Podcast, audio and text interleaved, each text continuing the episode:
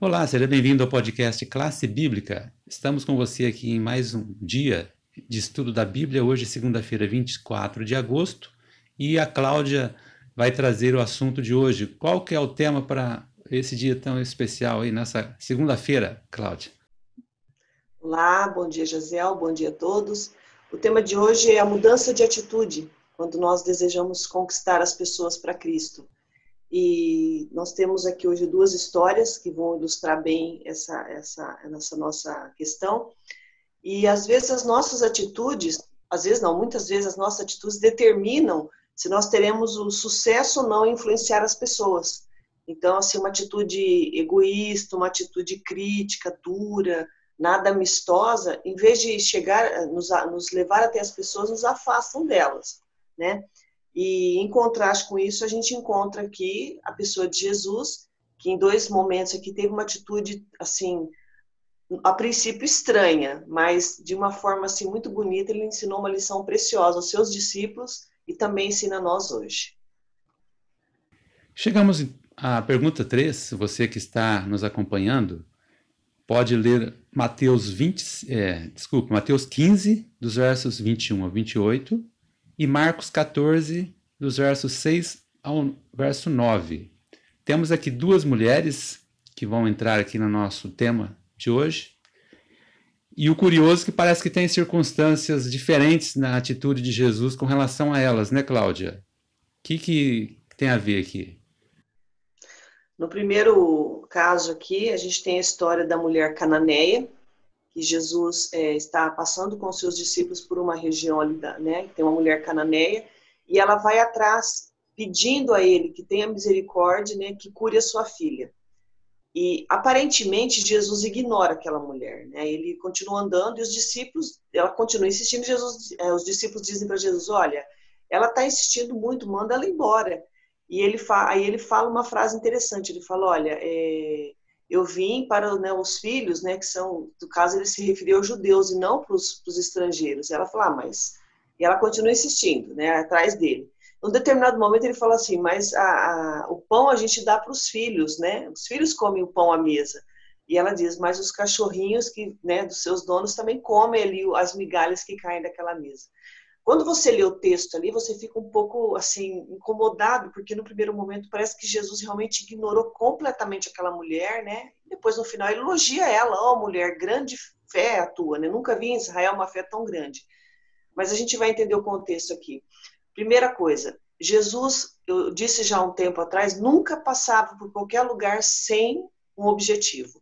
E eu tenho como né, comprovar isso na página 63 do nosso guia de estudos Existe uma declaração de um livro chamado Desejar Todas as Nações, que a autora diz assim, ó, Cristo conhecia a situação daquela mulher, sabia que ela desejava vê-lo e tinha se colocado no caminho dela. Aliviando-lhe a dor, poderia representar de maneira vívida o que pretendia ensinar. Interessante, com, com esse propósito, Jesus tinha levado os discípulos àquele lugar. Jesus sabia, né, desejo daquela mulher e ele tinha se colocado no caminho dela. Então, quando você lê ali, você sabe que Jesus nunca fazia algo por, por fazer, tinha sempre um propósito. E no diálogo com a mulher, porque a mulher era cananeia, os cananeus eram conhecidos por assim serem pessoas, eles eram eles queimavam sacrifícios, eles eram pessoas idólatras e até tinham casos que eles queimavam os próprios filhos nos altares que eles faziam. Então, para os judeus, essas pessoas eram inalcançáveis. Jesus quis ensinar uma lição muito preciosa, porque a maneira como Jesus trata ela no início ali, aparenta tratar, era a maneira como um judeu trataria aquela mulher, como as pessoas iam excluí-la em vez de incluí-la. Então Jesus mostra para eles a gravidade com que aquilo era feito, e aí no, no outro momento ele, ele se aproxima dela e ela pede a cura da filha e Jesus fala: seja feito conforme você deseja. E realmente a filha dela foi curada. Então quando nós observamos a mulher cananeia, nós vemos Jesus ignorando, mas primeiro testando a fé dessa mulher, porque mesmo ele dando assim, parece que algumas alguns contras nela, ela olhando para ele, percebendo no olhar dele que ele falava algumas coisas, mas o seu olhar era diferente, né? então isso fortaleceu a fé dela e também ensinar uma lição preciosa para os discípulos de como nós devemos incluir as pessoas e não excluí-las, mesmo que elas pensem diferente, mesmo que elas tenham uma atitude diferente da nossa nós devemos ter a atitude de Cristo. No segundo momento aqui, é a mulher que ungiu os pés de Jesus. Essa era judia, havia sido perdoada por Cristo, mas as críticas ainda continuavam, as pessoas ainda continuavam acusando ela dos seus pecados. Uma outra forma também de afastar as pessoas. Às vezes nós vemos as pessoas, as pessoas tomaram uma decisão, estão ao lado de Cristo, e a gente fica relembrando o passado daquelas pessoas. Jesus disse: Olha, deixe ela em paz. E ela fez, teve uma atitude muito linda, porque ela ungiu a Jesus para sua morte, porque não teve tempo da unção. Então, aquele ato dela de amor era a expressão no coração agradecido por tudo que Jesus havia feito por ela. Inclusive, nesse contexto aí, existe um, um, uma outra lição que aqueles que estavam naquele banquete poderiam ter tido a mesma atitude, tiveram várias formas de fazer isso. E só aquela mulher, então, honrou Jesus dessa maneira. Então, a gente vê a aparente, a aparente diferença no tratamento, no, no, era o mesmo Deus, o mesmo Cristo, é que ele quis ensinar lições diferentes em ocasiões diferentes, mas o princípio é o mesmo. Nós devemos amar e incluir as pessoas assim como Cristo incluía. Existe até um texto que diz aqui em São João 15, 15, que Jesus diz assim, ó, já não vos chamo servos, porque o servo não sabe o que faz o seu senhor, mas tenho-vos chamado amigos, porque tudo quanto ouvi de meu Pai vos tenho dado a conhecer. Jesus então nos chama de amigos. Então aqui diz assim, né, apesar de suas fraquezas e erros, os amigos se aceitam e compartilham livremente suas alegrias e tristezas.